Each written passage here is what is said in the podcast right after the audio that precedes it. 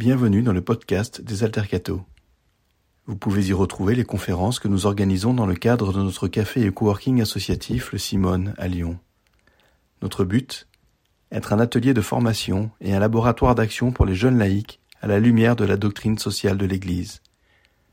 Vous pouvez aussi nous suivre sur Facebook, Instagram et Twitter.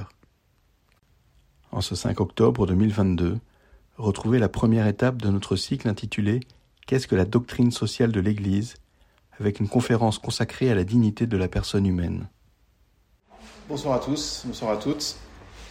Euh, bienvenue au Simone, qui est, comme vous le savez, je pense, si vous êtes là, sinon je me permets de vous rappeler, le, lieu qui est ouvert depuis maintenant plus de six ans par une association qui s'appelle les Alternatives catholiques, Altercato euh, de son nom familier. Euh, association qui a pour vocation depuis sa création il y a 11 ans maintenant de euh, permettre aux chrétiens, jeunes chrétiens essentiellement, mais euh, on a étendu ça à tous les âges, de se former, de réfléchir à tous les sujets sur lesquels l'Église peut avoir à se prononcer. Enfin, quand on dit l'Église, c'est-à-dire en fait chaque euh, croyant, sur la base d'un enseignement qui petit à petit émerge depuis un siècle et quelques, qu'on appelle la doctrine sociale de l'Église. Donc c'est un élément qui pour nous est très important, c'est que c'est les points de repère qu'on essaie de garder année après année dans tout ce qu'on pratique. Euh, j'espère qu'on le fait relativement bien, mais il y a peut-être plein de choses encore à travailler. Et on s'attache du coup tous les ans, en début d'année, à reprendre quelques soirées dans lesquelles on rappelle ce que sont ces bases euh, essentielles de la doctrine sociale de l'Église. Donc c'est ce qu'on fait sur les quatre séances qui viennent. J'en dirai un mot tout à l'heure en commençant à présenter plus en détail ce qu'on appelle de manière familière la DSE. Je vous rappelle juste pour euh, ceux qui viendraient cette année pour la première fois que nous avons un très chouette, très beau programme. Euh, beau dans la forme et j'espère aussi dans le fond. Donc je vous laisse regarder, il y en a encore euh, autant que vous voulez. Vous pouvez en prendre pour vous, pour vos amis, vos parents, vos enfants si vous en avez. Toute personne qui peut être intéressée par une gamme de sujets qu'on aborde donc, dans la perspective de la, doctrine sociale de l'Église. Mais vous voyez que ça peut couvrir des champs très larges, qu'il y a des points qui sont plus quasiment de la théologie fondamentale. On va parler du peuple de Dieu et de son devenir dans la théologie depuis Vatican II. Mais on va parler d'écologie, on va parler d'économie, de sujets de réflexion politique. Et tout ça euh, nous semble participer de ce à quoi les cathos, les chrétiens de manière plus générale, sont amenés à réfléchir afin de pouvoir éventuellement euh, s'engager après et faire de belles choses dans leur vie. Pour ce soir, donc pour commencer, euh, quelques mots sur ce qu'est la doctrine sociale de l'Église, et puis un premier thème, vous avez dû le voir si vous êtes là, j'imagine, qui est la question de la dignité de la personne humaine. Euh, d'année en année, on reprend les mêmes enjeux et ils peuvent varier selon l'actualité.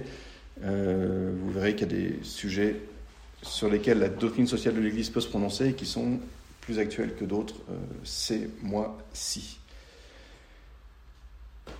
Qu'est-ce que la doctrine sociale de l'Église? Son acte de naissance est une encyclique du pape Léon XIII en 1891. À l'échelle de l'Église, c'est pas très ancien. Euh, c'est une période dans laquelle euh, on commençait à monter depuis déjà quelques décennies euh, des antagonismes sociaux très forts, avec notamment le thème de la lutte des classes. Et euh, l'Église, qui a déjà pu se prononcer à quelques occasions, constate avec Léon XIII à ce moment-là qu'il y a une crise très forte, des tensions extrêmes. Et Léon XIII décide de prendre la parole sur ces sujets-là, ce qui n'est pas forcément évident de la part de quelqu'un qui, euh, en plus en ayant perdu les États pontificaux 20 ans avant, euh, donc étant enfermé dans un tout petit État qui est le Vatican, euh, donc d'autant moins évident pour quelqu'un dont la charge peut paraître désormais très spirituelle, de rappeler ce qu'est l'enseignement entre guillemets éternel de l'Église, mais en tout cas les enseignements dogmatiques que l'Église défend, une dimension spirituelle de la vie des uns et des autres. Et Léon XIII décide de prendre position sur ce que l'Église a à dire concernant, pour le dire très vite, la lutte des classes, mais en tout cas les antagonismes sociaux extrêmement forts de l'époque. Je vous donne juste les deux premiers paragraphes, ça remet assez bien avec le vocabulaire dans le contexte. La soif d'innovation, c'est le terme innovation qui a donné son titre à l'encyclique, rerum novarum en, en latin, donc les choses nouvelles, et nouvelles au sens de euh, peut-être un peu trop neuves. La soif d'innovation, qui depuis longtemps s'est emparée des sociétés et les tient dans une agitation fiévreuse, devait, tôt ou tard, passer des régions de la politique dans la sphère voisine de l'économie sociale. En effet, l'industrie s'est développée, ses méthodes se sont complètement renouvelées, les rapports entre patrons et ouvriers se sont modifiés, la richesse a afflué entre les mains d'un petit nombre et la multitude a été laissée dans l'indigence. Les ouvriers ont conçu une opinion plus haute d'eux-mêmes et ont contracté entre eux une union plus intime. Tous ces faits, sans parler de la corruption des mœurs, ont eu pour résultat un redoutable conflit. Partout, les esprits sont en suspens et dans une anxieuse attente, ce qui seul suffit à prouver combien de graves intérêts sont ici engagés. Cette situation préoccupe à la fois le génie des savants, la prudence des sages, les délibérations des réunions populaires, la perspicacité des législateurs et les conseils des gouvernants. En ce moment, il n'est pas de question qui tourmente davantage l'esprit humain. Donc vous avez une insertion dans un contexte très précis, très agité, très tendu. C'est l'esprit tout humain tout entier qui est concerné d'après Léon XIII. Et donc l'Église dit, là, il faut quand même qu'on dise quelque chose sur ces situations. Donc première ébauche de quelque chose qu'on appellera, mais seulement 40 ans plus tard, une doctrine sociale, et même plus précisément la doctrine sociale et économique qui avait été introduite par l'encyclique Rerum Novarum. C'est ce qui sera utilisé comme expression dans l'encyclique qui est écrite 40 ans après, et qui s'appelle pour cette raison Quadragesimo Anno, pour la 40e année euh, depuis l'écriture de cette première encyclique. Et donc, l'Église s'aperçoit qu'elle a un enseignement, une doctrine, le terme latin est passé en français, la doctrine sur les questions de société et d'économie. Et en tant que tel, dans l'histoire de l'Église, une fois encore, c'est quelque chose qui peut être assez novateur. Les encycliques précédentes parlaient de l'Église, de l'organisation de l'Église, de la foi de l'Église, mais pas nécessairement du monde autour et de la manière dont il va.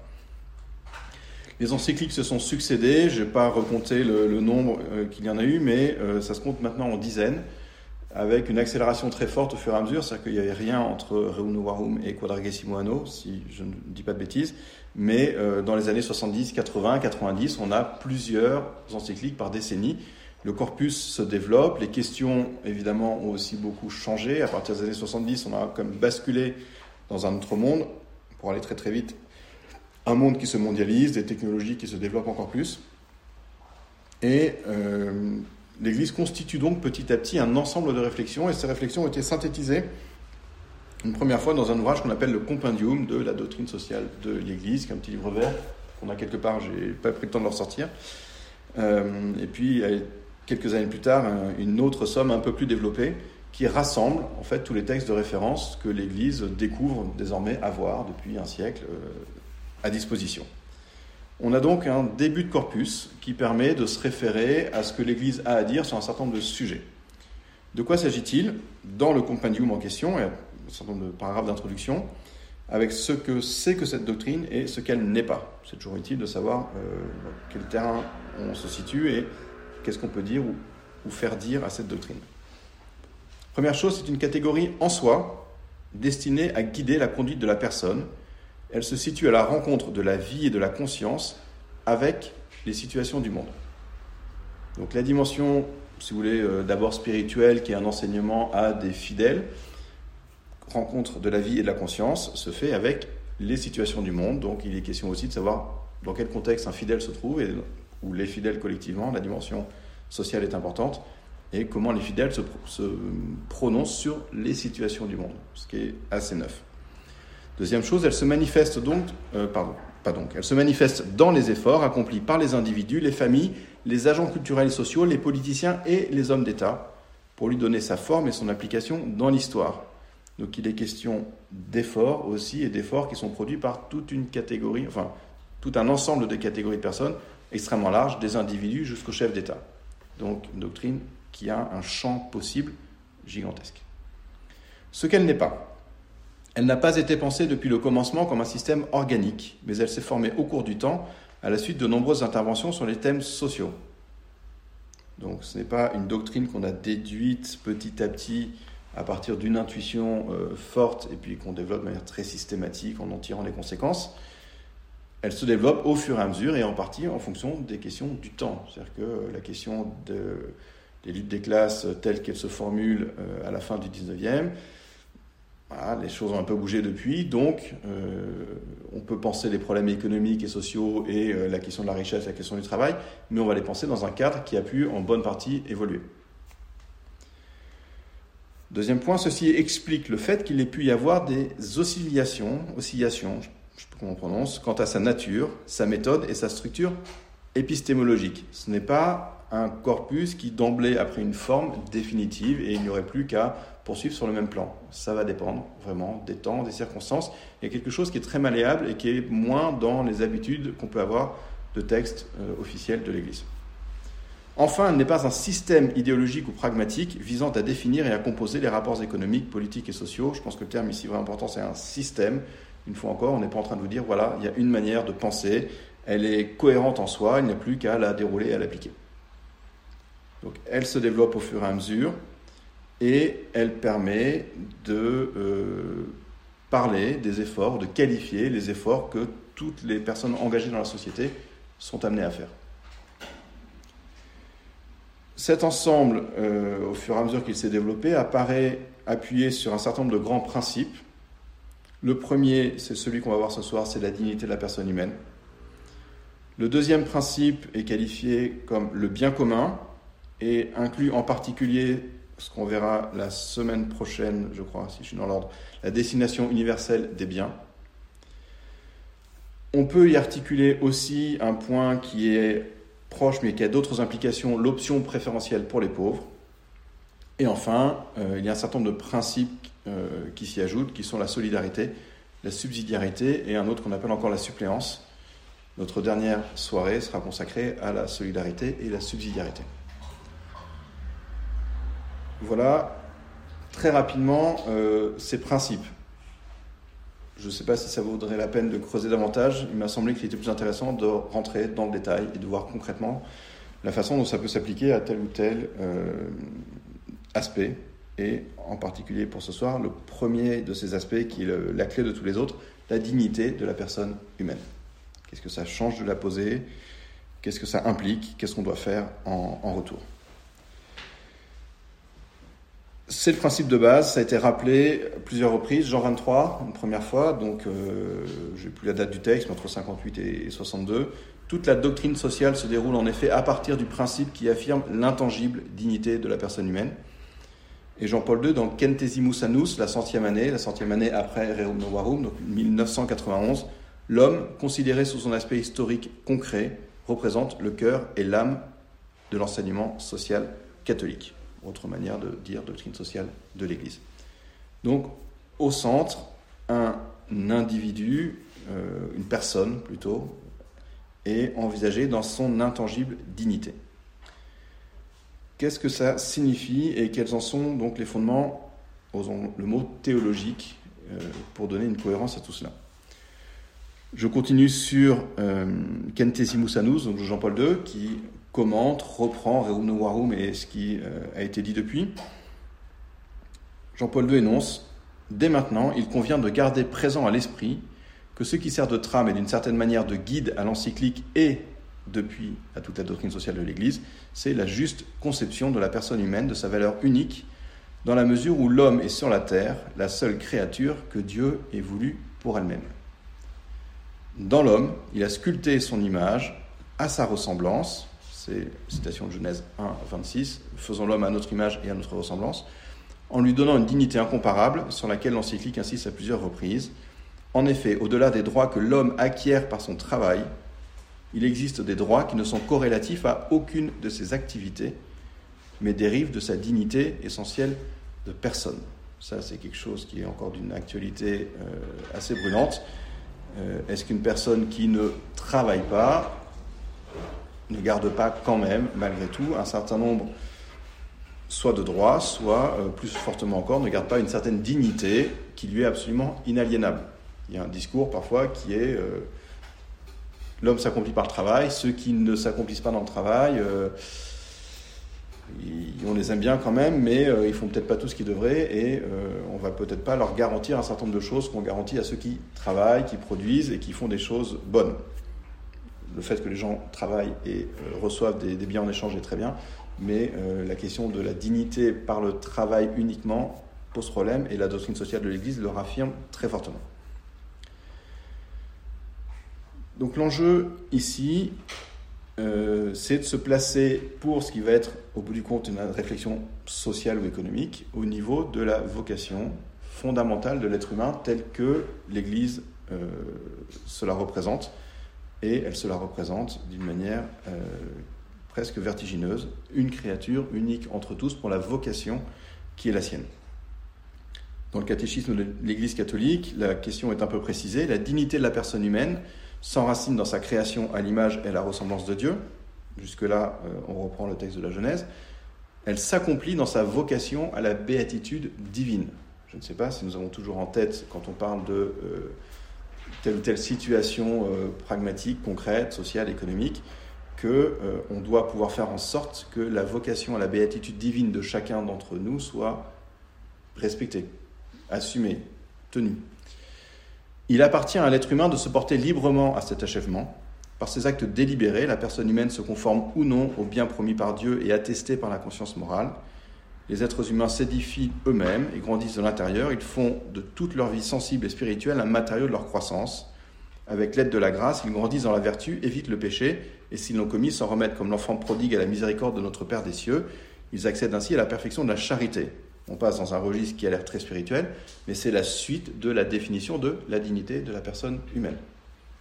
Dans cet appel qui lui est fait, dans la grâce qu'elle peut recevoir, dans la réflexion en passant sur le péché, j'en dirai un tout petit mot euh, juste après, tout cela participe de cette dignité. Deuxième point que j'ai retenu dans le catéchisme de l'Église catholique, le vrai bonheur ne réside ni dans la richesse ou le bien-être, ni dans la gloire humaine ou le pouvoir, ni dans aucune œuvre humaine si utile soit-elle, comme les sciences, les techniques et les arts, ni dans aucune créature, mais en Dieu seul, source de tout bien et de tout amour. Le vrai bonheur de n'importe quelle personne, dans une perspective catholique, réside en Dieu seul. Tout le reste est en un sens relatif, non pas négligeable, mais euh, il faut garder la finalité en vue et ne pas s'arrêter à une fin intermédiaire, euh, une satisfaction particulière, ou, euh, comme il l'a dit, la gloire, le bien-être, etc. C'était dit avec un vocabulaire un peu plus ancien dans Rerum Novarum, mais je passe, je pense que l'idée est assez claire. Que dit encore du coup le compendium pour essayer de clarifier cette perspective? Cet homme qui a reçu de Dieu une dignité incomparable et inaliénable, c'est à cet homme pardon, qui a reçu de Dieu une dignité incomparable inaliénable que l'Église s'adresse et rend le service le plus élevé et le plus singulier en le rappelant constamment à sa très haute vocation afin qu'il en soit toujours plus conscient et digne. Ce que je retiens, c'est les éléments qu'on a déjà vus, mais l'idée, donc une dignité qui est une réponse à une vocation surnaturelle et une vocation surnaturelle que l'Église doit pouvoir euh, faire déployer en chacun. Et donc l'action sociale de l'Église doit avoir cet élément absolument en, tête pour euh, être vraiment dans un accomplissement et pas juste dans de la gestion euh, plus ou moins juste, plus ou moins intéressante de situations données. Il y a la nécessité que la personne puisse répondre à un appel. Donc, euh, on avait tout à l'heure l'idée de la gloire, du bien-être, etc. Euh, mettre quelqu'un dans une situation de bien-être euh, qui, du coup, euh, entre guillemets, l'endort, n'est pas totalement en phase avec l'idée d'une dignité inaliénable qui doit élever la personne plus haut encore. Évidemment, ce n'est pas juste des questions d'économie, mais du point de vue de l'Église, ces questions d'économie, de société n'ont pas de sens si on n'a pas cette fin en vue. J'espère que je ne me répète pas trop et que vous avez à peu près saisi l'idée. Un point rapidement sur la question du péché qui peut être lié et qui euh, s'inscrit dans une certaine mesure dans cette euh, doctrine sociale. Le péché comme rupture avec l'homme, rupture pardon, de l'homme avec Dieu, mais du coup aussi rupture avec les autres, avec soi-même, avec le monde. Euh, le péché a toujours une dimension à la fois personnelle et sociale, dans les conséquences qu'il a. Et c'est pour ça que euh, dans le passage que je citais plus haut, il est question du péché dans la question de la dignité de la personne humaine, parce que il y a tous ces éléments-là qui euh, mordent euh, sur la dignité de la personne humaine. Donc la question du salut, la manière dont il se déploie, la manière dont on répond au péché en tant que problème spirituel est d'un autre ordre, mais la question des conséquences que peut avoir ce péché est à prendre en compte pour gérer la société de manière plus juste, ajustée, en sachant qu'il euh, n'y a pas que des mécanismes, par exemple, euh, économiques à l'œuvre dans telle ou telle situation. Un élément euh, qui n'est pas développé ici, mais que vous connaissez peut-être, c'est le développement par Jean-Paul II de l'idée qu'il existe des structures de péché, c'est-à-dire des situations dans lesquelles un individu par sa simple participation éventuellement passive à une structure donnée. Euh, j'ai encore oublié le début de ma phrase, je ne sais plus comment je vais la terminer, mais il y a des situations dans lesquelles donc, un individu peut être amené euh, automatiquement à prolonger ou générer des formes de péché parce que la situation est en tant que telle mauvaise. Je ne sais pas si ça s'appliquerait exactement, mais prenez un exemple un peu analogue. Vous êtes dans une armée euh, et on vous demande d'accomplir un certain nombre de choses et vous le faites parce que vous êtes un beau soldat et que ça nécessite, euh, ça implique d'aller tuer des gens d'une manière injuste. Alors je ne parle pas d'une guerre euh, de, défense, il y a un, autre problème. Mais vous pouvez être amené dans cette situation-là à faire de mal. Vous pouvez être dans une administration qui dysfonctionne totalement et qui va priver des personnes qui sont légitimes d'un certain nombre de droits qu'elles auraient dû avoir. Vous n'êtes pas forcément responsable, mais vous pouvez être amené à causer du tort parce que la structure autour de vous cause ce tort-là. Et c'est des choses qu'on retrouvera, qui sont développées par exemple sur euh, le rapport à la vie, et on en parlera dans un instant. Euh, il y a une manière de penser qui peut devenir tellement généralisée qu'on euh, commet le mal sans, le, sans en être parfaitement conscient ou sans arriver à s'en libérer. Donc il y a cette dimension du mal qui est forcément aussi à l'œuvre. Quelques points, mais qui complètent, mais vous avez déjà, je pense, saisi l'essentiel. Euh, l'idée, donc, de jouer à la fois sur la dimension matérielle et spirituelle de l'être humain. Euh, par sa corporéité, dit euh, du Space, qui est repris dans la compagnie de, la doctrine sociale, par sa corporéité, l'homme unifie en lui les éléments du monde matériel, qui trouvent ainsi en lui leur sommet et peuvent librement louer leur créateur. Donc il y a une responsabilité de cette personne unique qui est la personne humaine, d'unifier tout le monde matériel et de le faire remonter vers son créateur. C'est euh, un des fondements possibles d'une démarche aussi de respect de la nature, d'écologie, c'est-à-dire que euh, l'homme n'est pas euh, un élément parmi d'autres, mais quelqu'un qui a une vocation particulière pour que la nature continue à louer son créateur plutôt que d'être petit à petit détruite. Donc la corporité et la spiritualité sont articulées l'une à l'autre. Et une fois encore, on ne peut pas juste dire on s'occupe de la spiritualité des gens dans un sens et puis de leur bien-être social de l'autre. Euh, et donc enfin, je réinsiste une dernière fois, la dimension de la transcendance est absolument nécessaire ici. Et encore la dimension de la liberté. L'homme est un être intelligent et conscient, capable de réfléchir, enfin la personne est capable de réfléchir sur elle-même, d'avoir conscience de soi et de ses actes. Mais,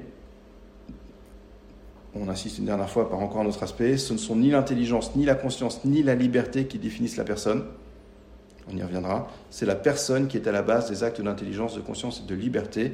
Ces actes, intelligence, conscience, liberté, peuvent manquer sans pour autant que l'homme cesse d'être une personne. il y a des éléments qui caractérisent l'homme mais qui ne le définissent pas de manière exclusive, sinon une personne qui n'est plus ni intelligence, ni conscience, ni liberté n'est plus une personne et ça devient un peu gênant. J'espère que vous voyez pourquoi.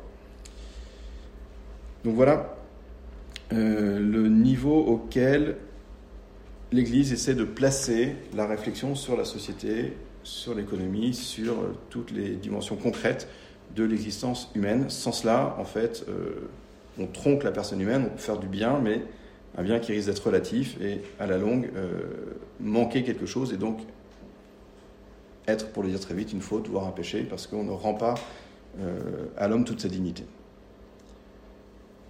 Voilà pour les grands principes. Qu'est-ce qu'on en fait maintenant concrètement? Qu'est-ce qu'on peut en dire? J'ai pris trois exemples qui reviennent très régulièrement. pas forcément toujours ensemble, et c'est aussi un peu l'idée.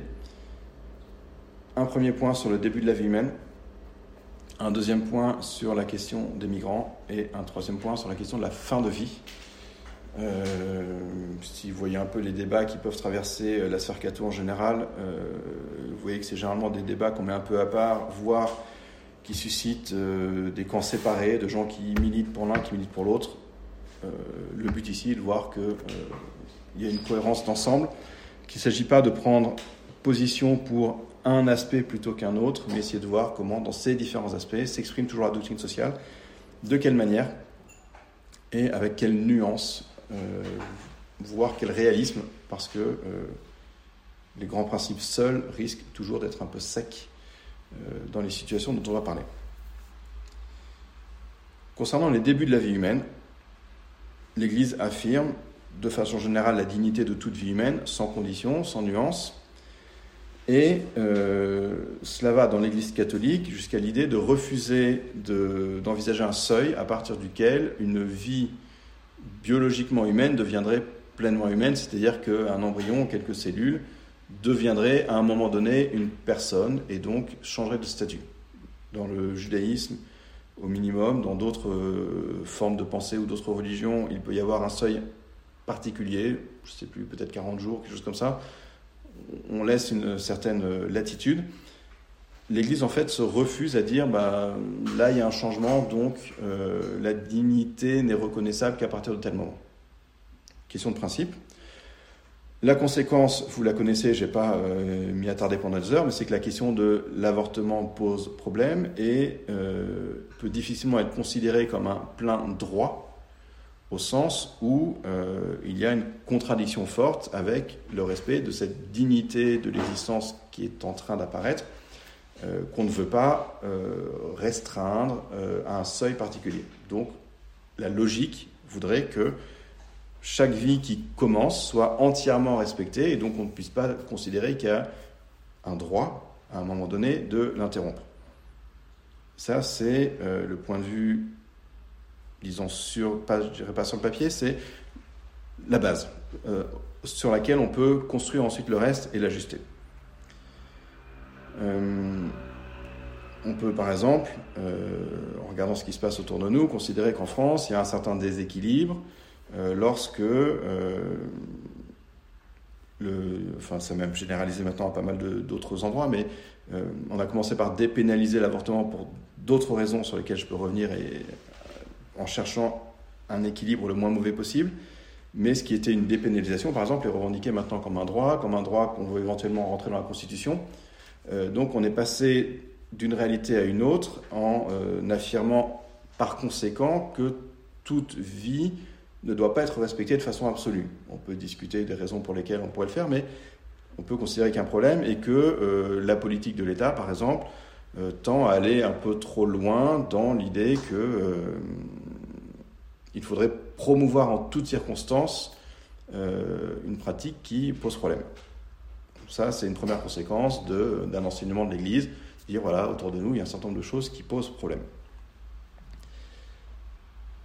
Si euh, on se place dans une perspective cohérente d'ensemble de la doctrine sociale, on ne peut pas juste se contenter de réaffirmer ces principes, euh, c'est bien de les avoir en tête, d'être clair sur euh, les raisons pour lesquelles on les a, mais je rappelle la question qui est d'embrasser toute la personne, toute la vocation de la personne, et ça peut impliquer, ce qui est parfois difficile dans l'Église, de prendre en considération en vérité la femme qui est concernée par cet avortement possible, à venir ou effectué. C'est-à-dire que ce euh, n'y a pas une personne qui est l'enfant à naître qui euh, serait le seul objet du coup de la réflexion, mais euh, une femme d'un côté, un enfant à naître de l'autre, et que les deux doivent être considérés euh, avec les mêmes exigences, disons. Donc il ne s'agit pas d'arbitrer l'un contre l'autre. Disons que pour aller très très vite, je caricature sans doute, mais il y a l'idée d'un côté que la femme aurait un droit et puis que du coup celui de l'enfant ne, ne, prévaudrait pas. Donc c'est euh, l'idée, c'est mon corps, je fais ce que je veux de mon corps, et puis l'enfant à naître n'est pas une personne, donc c'est mon droit seul qui existe. Un droit parfois opposé dans l'autre sens de manière pas très discriminée, et de dire euh, l'enfant doit être sauvé à tout prix, et euh, peu importe le statut de la mère. Il y a deux exigences qui sont peut-être difficilement conciliables dans un certain nombre de situations. Que serait une attitude juste d'un point de vue de la doctrine sociale de l'Église, si on veut aller jusqu'au bout des choses C'est de faire en sorte de maintenir autant que possible les deux vies dans le meilleur état possible. Tout ça pour dire que euh, l'affirmation d'un principe qui est euh, toute vie doit être défendue euh, et toute vie mérite d'être vécue et tout enfant doit être préservé, ne peut pas être juste affirmé si on oublie les conséquences derrière que l'affirmation brute de ce principe pourrait causer.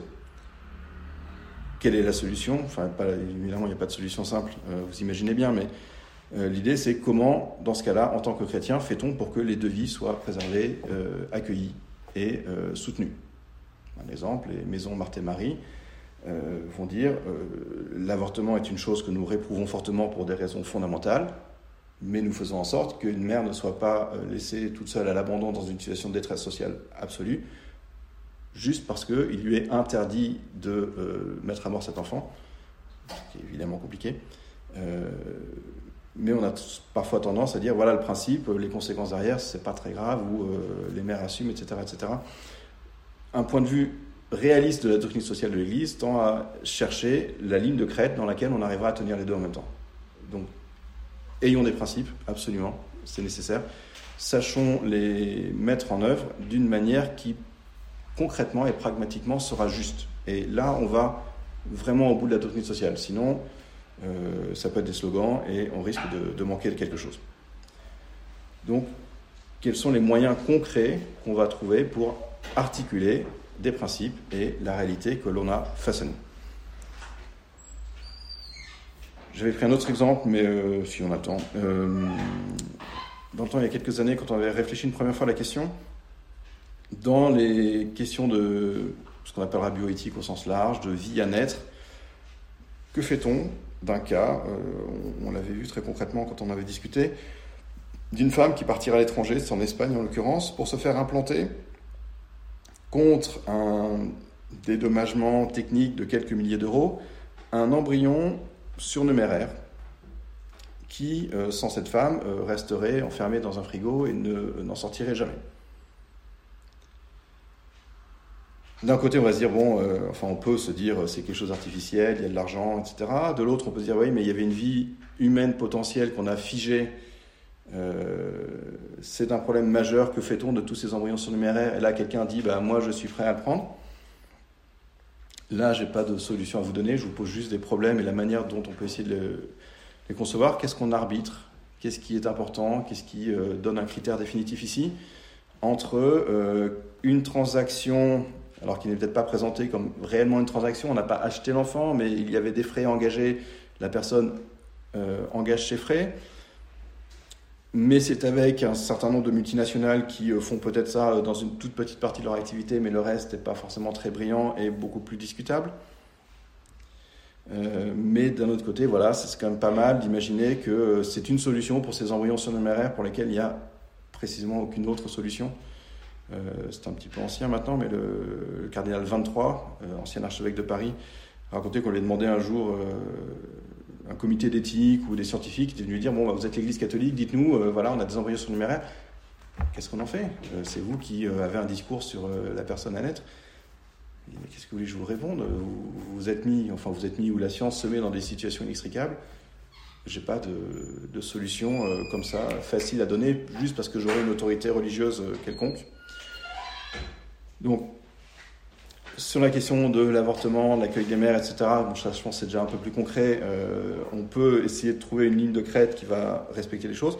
Vous avez des situations dans lesquelles on s'est mis aujourd'hui qui sont extrêmement délicates. Je ne sais pas si on peut trancher de manière absolue ou si ça va être du cas par cas en essayant d'affiner les critères ou en poussant les gens qui s'engagent dans ces situations à préciser leurs critères, à savoir pourquoi ils font euh, telle ou telle chose, telle ou telle pratique et voir ce que ça leur apporte.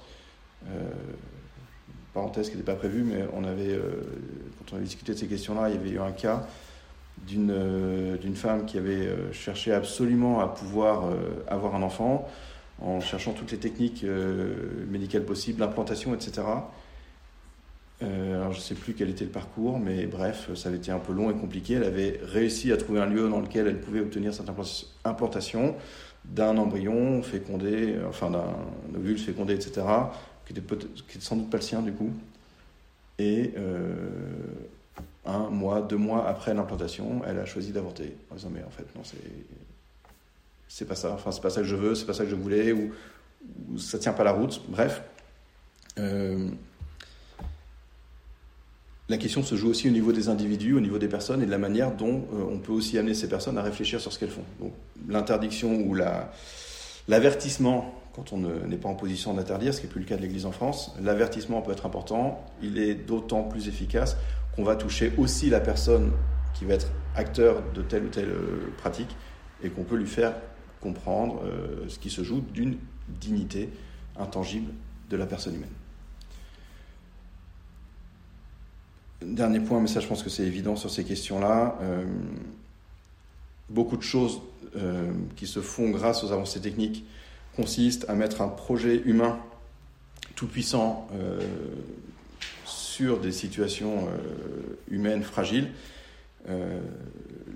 L'expression type qui revient fréquemment est celle d'un projet parental, par exemple, qui permettrait de distinguer entre un, un embryon qui, entre guillemets, mériterait de vivre et un embryon qui ne le mérite pas. Euh, on voit dans une perspective chrétienne euh, l'absurdité de la chose. Euh, le projet et le choix, c'est celui de Dieu qui aime cet être et veut l'amener à lui.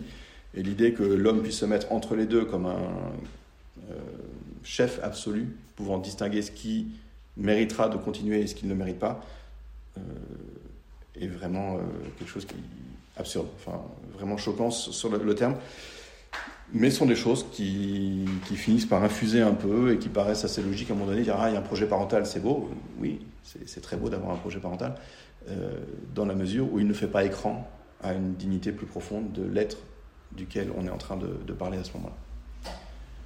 Voilà pour quelques réflexions autour euh, du début de la vie et de la protection que l'on doit euh, reconnaître à ce début de vie et les difficultés qui peuvent se poser.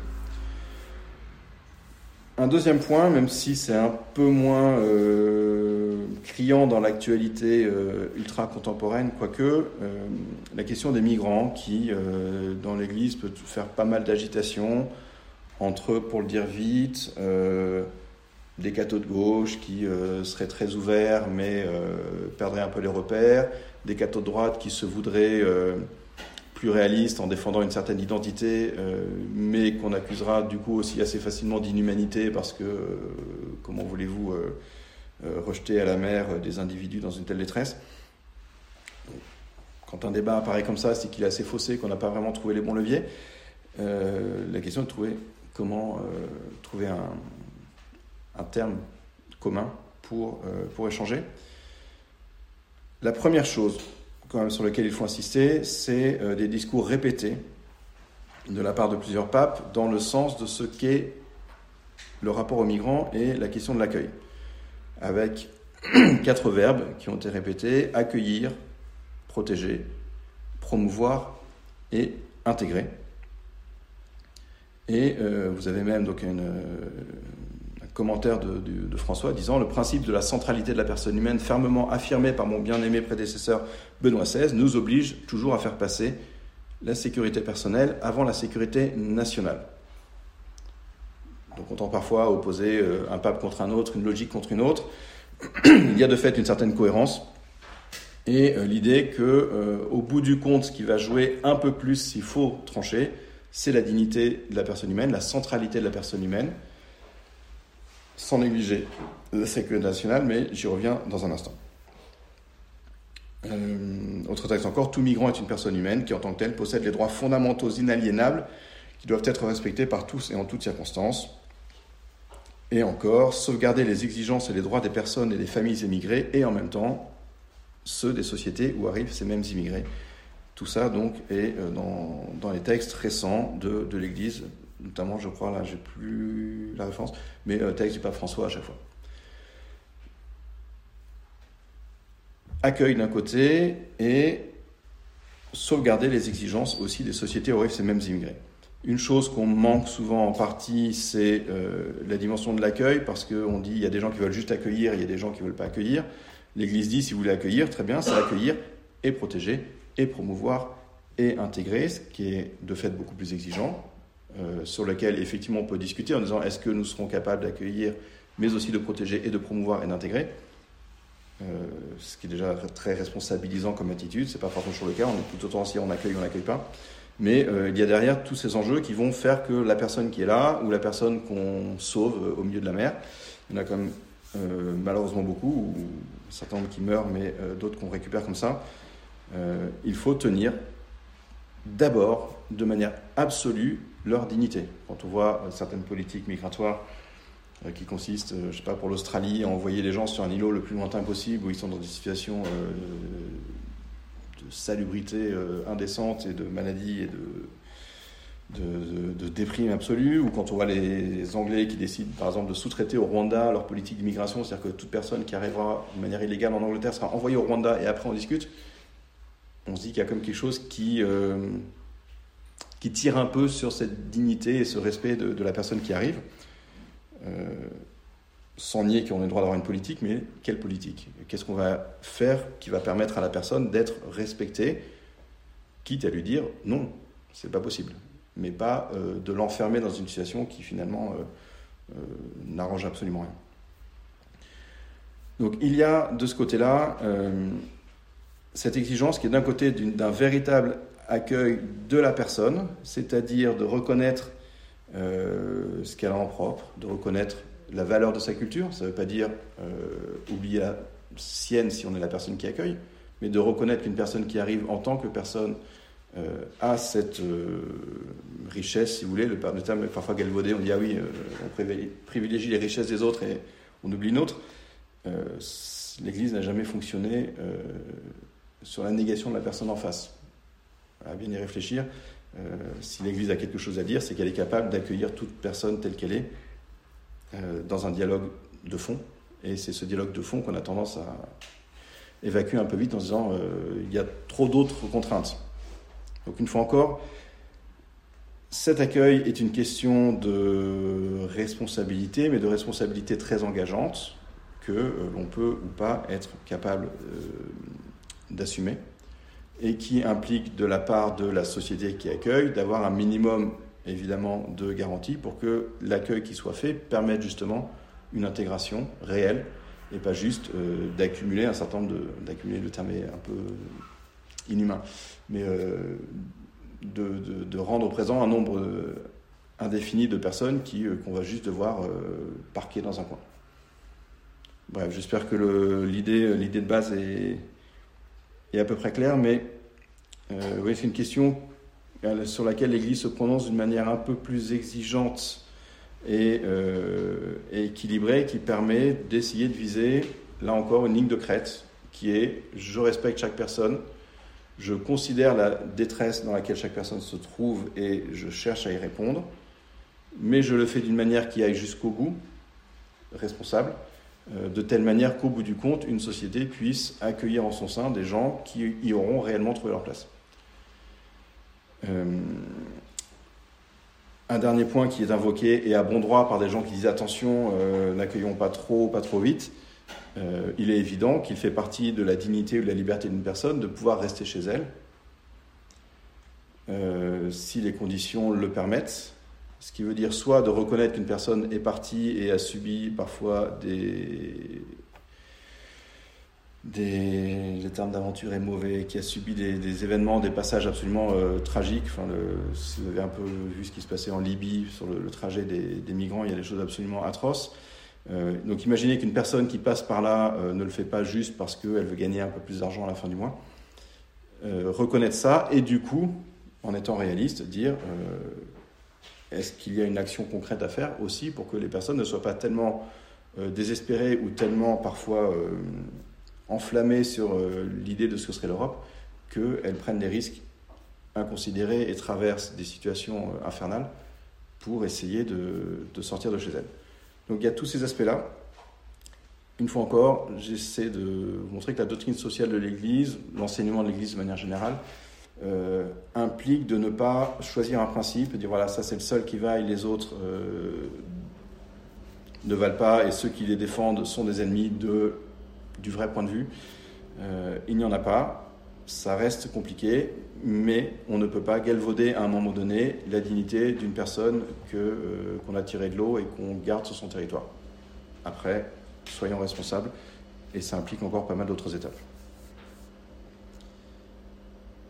Dernier point, euh, ou plutôt une petite phrase de conclusion. Donc, un discours honnête, si vous voulez, en doctrine sociale de l'Église, est un discours qui est engagé dans la pratique.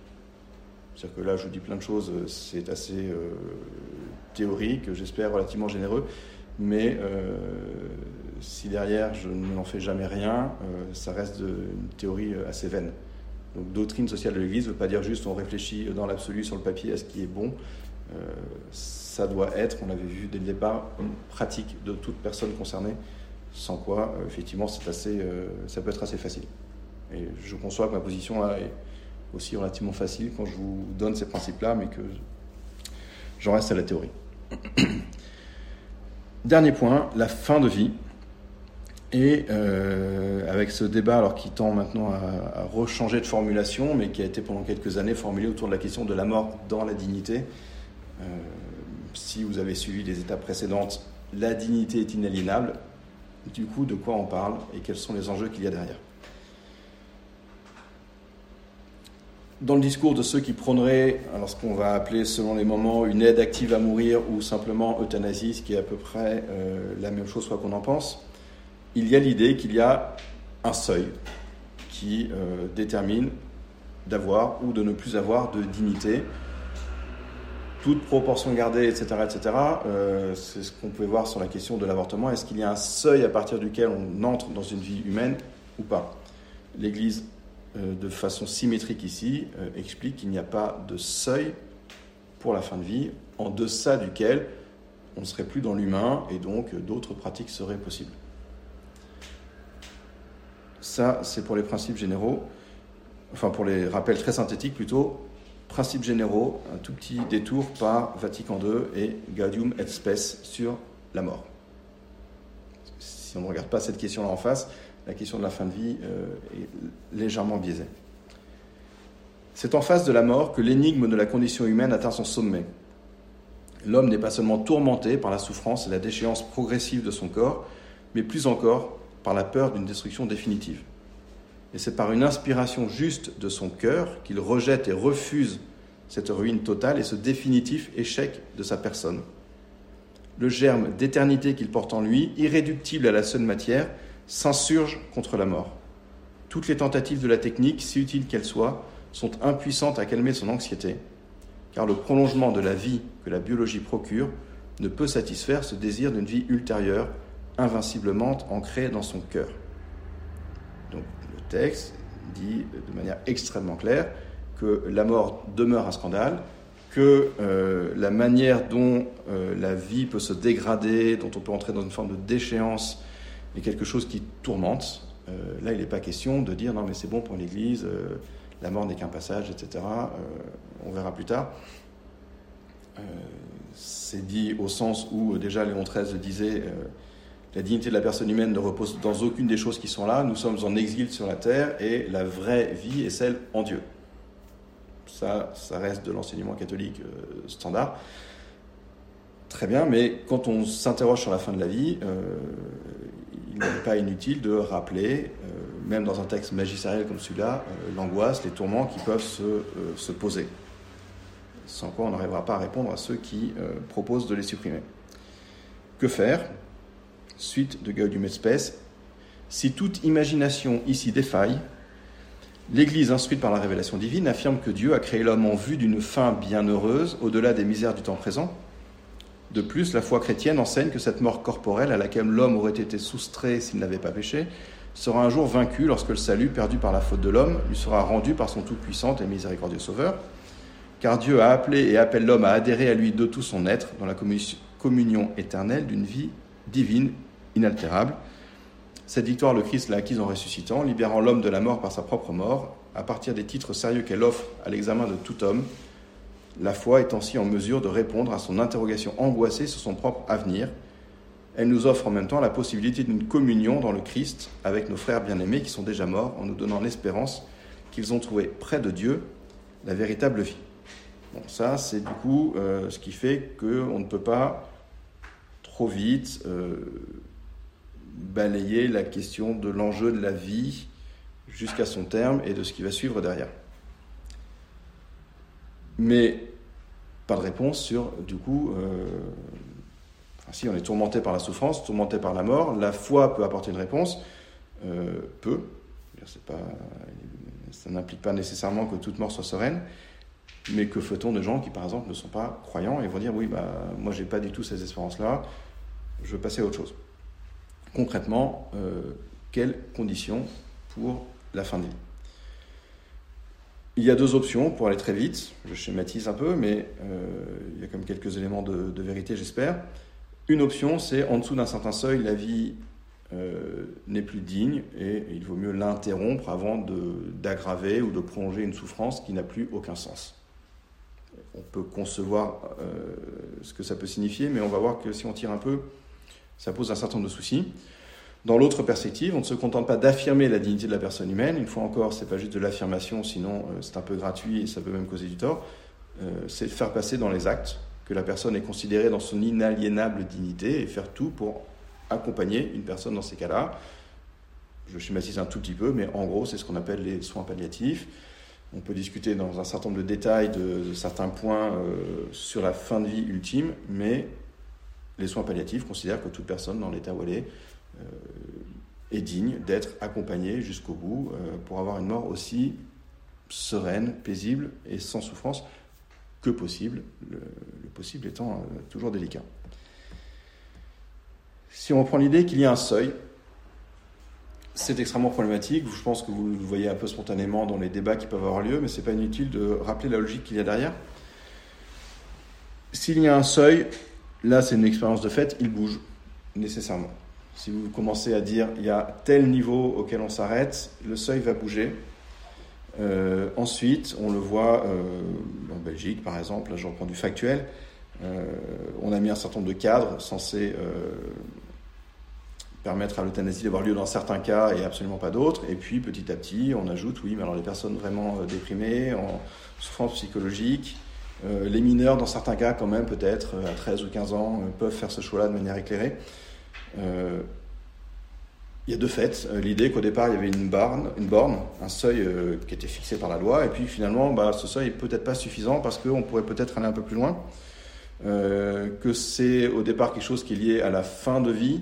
Une personne est en fin de vie, elle a peut-être dépassé un seuil en dessous duquel elle, ne, serait plus digne de vivre mais on voit que euh, la plupart des cas médiatiques qui ont été mis en avant étaient des cas où il n'était pas question de fin de vie, ou en tout cas certains des plus médiatiques n'étaient pas des cas de fin de vie ou qu'est-ce qu'on fait quand la personne décline, mais euh, une souffrance euh, durable, une situation psychologique ou médicale au sens biologique, physique, qui ne va pas s'arranger mais qui n'est pas forcément létale. Bref, il y a eu pas mal de, de variations et on s'aperçoit que souvent le problème n'est finalement pas le seuil euh, final d'un moment où euh, sédation ou pas sédation, produit létal ou pas produit létal, mais euh, quelque chose qui en fait remonte plus haut. Alors certains diront peut-être que c'est caricatural, mais je ne suis pas tout à fait certain. La naissance du concept moderne d'euthanasie, c'est le 19e siècle, avec un dénommé Renan, que vous connaissez peut-être par ailleurs, Ernest Renan, ancien euh, séminariste, je crois, et puis qui est devenu un grand penseur et historien, euh, notamment des débuts du christianisme, avec sa version euh, bien à lui. Il a écrit un texte, drame philosophique, qui s'appelait Caliban. On trouve le texte maintenant sur Wikisource ou je ne sais plus où. et avec un personnage qu'on identifierait aujourd'hui à quelque chose comme entre un génie et un savant fou dans sa tour, avec des grandes ambitions. Et ce personnage déclare Les recherches que j'ai commencées sur une science qui s'appellera l'euthanasie mettront l'homme au-dessus de la plus triste servitude, la servitude de la mort. L'homme ne sera jamais immortel. Mais finir n'est rien quand on est sûr que l'œuvre à laquelle on s'est dévoué sera continuée. là très bien. Ce qui est honteux, c'est la souffrance, la laideur, l'affaiblissement successif, la lâcheté qui fait disputer à la mort des bouts de chandelle quand on a été flambeau. Je trouverai un moyen pour que la mort soit accompagnée de volupté. Donc a cette idée, euh, au moment où le terme d'euthanasie revient dans, euh, comme un, mot euh, du discours courant, le, plus ou moins réintroduit à ce moment-là dans la langue française, une bonne mort, une belle mort, c'est cette mort qui fait que la personne qui était flambeau, la personne se considère ici comme un génie universel, ne déchoira jamais de ce, niveau-là et que si elle déchoit, eh bien elle puisse tout de suite, selon sa liberté entière, euh, s'arrêter, trouver la mort et la trouver dans la volupté. Je vais chercher un peu loin, mais un siècle plus tard, 101 ans exactement, vous avez la tribune fondatrice des mouvements pour, euh, disons l'euthanasie pour le dire vite, eux à l'époque disaient le droit à mourir dans la dignité. Donc a donné Michel Lee Landa en 79, a publié une tribune dans Libération, je n'ai pas repris le texte ici, mais c'est en fait une sorte de développement des quelques lignes de euh, ce fameux Caliban. Euh, il réclame la possibilité pour quiconque, au moment où la personne l'a décidé, quelle que soit la situation, de pouvoir obtenir la mort dans, euh, il, prend l'exemple, sur une île avec des vainés, etc. en reprenant l'idée de la lâcheté, c'est-à-dire que les gens qui affrontent leur déchéance euh, sont en fait des lâches euh, qui euh, ne sont pas capables de, mettre fin à leur existence d'une manière un peu noble, un peu haute. Et je pense que c'est quelque chose qu'il y a derrière ces conceptions du droit à l'euthanasie, pour le dire vite, les termes changent de génération en génération. C'est quelque chose qui est très significatif. C'est-à-dire que le droit est souvent réclamé par des gens qui euh, se veulent absolument autonomes, voire euh, autonomes parce qu'ils le, le, valent bien, euh, qui veulent être maîtres d'eux-mêmes jusqu'au bout, penser que la liberté absolue, c'est la liberté de se donner la mort quand on veut, ce qui d'un point de vue chrétien est assez problématique, et qui du coup ils l'étendent à l'idée que ça doit être une liberté totale, que d'autres voilà, vont, euh, devraient pouvoir aussi réclamer pour eux, qu'ils n'osent pas pour le moment. La société s'y oppose, mais quelques personnes, euh, figures de proue, doivent pouvoir mener ce combat euh, pour que chacun, de manière absolument autonome, puisse faire le choix de garder ou de perdre sa vie, ou de déposer, ou de mettre fin à sa vie. Je, prenez les termes que vous voulez. Et donc c'est une forme d'autonomie revendiquée qui doit être du coup reconnue légalement, euh, pour une raison qu'on peut à la limite discuter un peu parce que euh, si la personne est effectivement quasiment encore la pleine maîtrise de sa conscience, etc., euh, que signifie un droit d'obtenir quelque chose pour mourir Bon, sans être sordide, il y, a, des moyens de, de, le faire sans que ce soit l'État qui s'en occupe.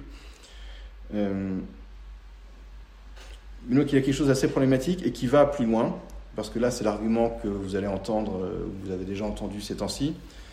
Euh, c'est un droit. L'existence d'un droit n'a rien à voir avec le fait qu'il puisse s'imposer à ceux qui ne le veulent pas. C'est une vision du droit assez particulière et qui a des conséquences extrêmement concrètes euh, qu'on peut mesurer ici. Ce que la doctrine sociale de l'Église nous apprend en dehors de la question d'une dignité qui ne peut s'aliéner d'aucune manière, quelle que soit la situation dans laquelle se retrouve une personne. Vous vous souvenez, on parlait d'intelligence, de conscience, de liberté. Euh, la doctrine sociale de l'Église nous oblige, aussi à considérer la personne dans son environnement, dans son réseau de relations et dans la situation sociale et économique dans laquelle elle se trouve. Or, de ce point de vue-là, les problèmes sont majeurs euh, et sont déjà enclenchés. Il y a des exemples très précis. À partir du moment où on sait qu'une vie plus longue, surtout dans des situations médicales difficiles, coûte plus cher, que fait-on? On a eu mais c'était théorique, des mutuelles, il y a trois semaines, qui euh, ont sorti des chiffres pour voir si euh, la légalisation d'une aide active à mourir, etc., euh, ne permettrait pas un certain nombre d'économies. Et à combien on chiffre ces économies Si on considère, je sais pas, ils ont dû fixer un seuil au-delà duquel on cessait de, prendre en charge les gens. Bah, on calcule combien y a-t-il de vieux, à partir de quel âge est-ce qu'on arrête, on multiplie ça et ça nous donne quelques centaines de millions d'euros minimum, ou je ne sais plus combien. Et encore, je pense que je suis optimiste, enfin assez réducteur dans le chiffre que ça donne. Alors c'est théorique, hein, mais bon, ça vient d'être, ça vient d'être posé. Donc les gens qui assurent euh, la maladie euh, s'interrogent sur d'autres manières de faire et sur la question de l'équilibre économique. Euh, la question a été posée, mais que va faire une personne âgée euh, qui se sent complètement dépendante, qui sait qu'elle a euh, un bout d'héritage ou qu'elle n'en a pas et qu'elle est encore plus un poids pour sa famille, quand on va lui dire, vous savez, dans cet hôpital, il est possible d'être euthanasié. Combien de temps la personne se dit, mais ma dignité l'emporte sur l'envie de ne pas être un poids pour les voisins? Je ne nie pas qu'il y ait cette, cette conscience d'un poids, je ne nie pas que euh, si c'est géré au niveau d'un État, ça implique un choix euh, lourd, qui effectivement engage de l'argent, euh, les, mutuelles l'ont calculé. Mais vous avez des cas très concrets, je terminerai sur ce cas-là, là aussi extrêmement récent. la question donc, sur l'aide active à mourir, etc., euthanasie au, au Canada, c'est en train de se mettre en place au nom justement d'un certain libéralisme qui peut donner des choses très, très sympathiques dans le, l'affirmation de chacun, la liberté de chacun de d'être qui il est. Et pour ça, euh, il y a une société assez ouverte au Canada qui, qui m'est personnellement très sympathique. Sauf que euh, ça joue aussi sur des niveaux où euh, l'euthanasie devient une proposition. Là, il y avait un cas assez récemment, vous allez dire c'est une dérive, c'est un accident, c'est tout ce que vous voulez, mais de quelqu'un qui, je ne sais plus à qui il s'était adressé, qui était en difficulté à la fois médicale et financière, sans argent, et euh, qui demandait euh, à son interlocuteur que faire, et la personne en face lui a dit très sereinement, mais vous savez, il existe aussi l'euthanasie. Vous pouvez euh, décider là maintenant bah, de, de, mettre fin à ces questions-là, ça règle les questions de finances, ça règle les questions de votre santé, vous n'êtes juste plus là et vous n'êtes plus une charge à personne. Alors peut-être que spontanément, vous voyez le problème, peut-être que vous ne voyez pas, on pourra en discuter.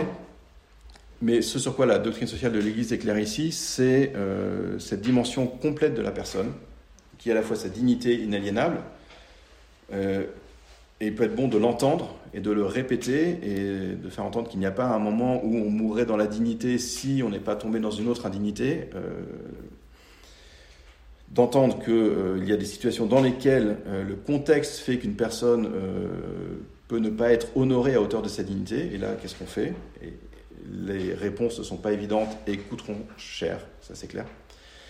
Euh, mais de prendre en compte également, c'est la dimension sociale au sens premier du terme, que euh, tout ce que l'on veut euh, mettre en place a une dimension collective, que nous ne sommes pas chacun un individu libre tout seul qui se détermine en pleine autonomie, mais qu'il y a une solidarité, un corps social qui est touché nécessairement par ce type de décision. Et donc on ne peut pas prendre une décision euh, neutre qui ne touchera que les quelques personnes qui le veulent par leur supériorité.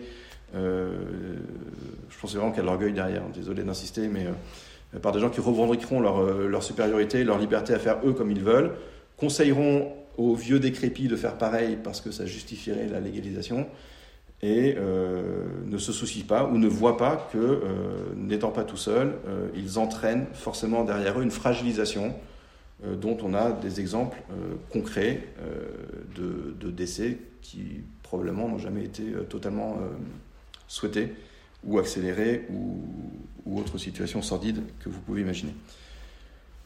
Donc voilà pour ces quelques points, ces trois sujets. J'espère que vous avez à peu près saisi les points, c'est pas trop confus. Mais l'idée, donc j'y insiste, euh, l'Église pose des principes euh, absolument fondamentaux dont on a parfois tendance à perdre la profondeur en disant euh, chaque personne est digne, mais digne de quoi? Digne d'être appelé à contempler son Créateur autant que possible dans sa vie d'ici-bas et puis dans l'éternité, mais là ça nous échappe largement. Cette doctrine implique d'être cohérent et réaliste c'est-à-dire que si l'on a des principes à tenir, euh, il y ait derrière une action qui engage, euh, que si on parle de la dignité de la personne humaine, ben, il y ait derrière une charité au sens euh, affectif, si vous voulez, mais spirituel et matériel, et donc qu'on ne soit pas dans, les grands principes. Sans gérer là-dessus qu'on s'écharpe le mieux, surtout en France. Chacun a un principe, on se tape dessus, et puis ça ne sert pas, pas à grand-chose derrière. Euh, donc réalisme dans les principes et euh, donc que cette dignité soit intégrée complètement dans la personne jusqu'au bout et dans l'entourage, dans la dimension sociale de cette personne, sans laquelle, là encore, on, a déjà séparé des individus qui euh, sont fragilisés ou perdent une partie de leur, de leur dignité. Voilà pour moi. Si vous avez des questions, des objections, elles sont les bienvenues. J'essaierai de répondre dans la mesure de mes capacités.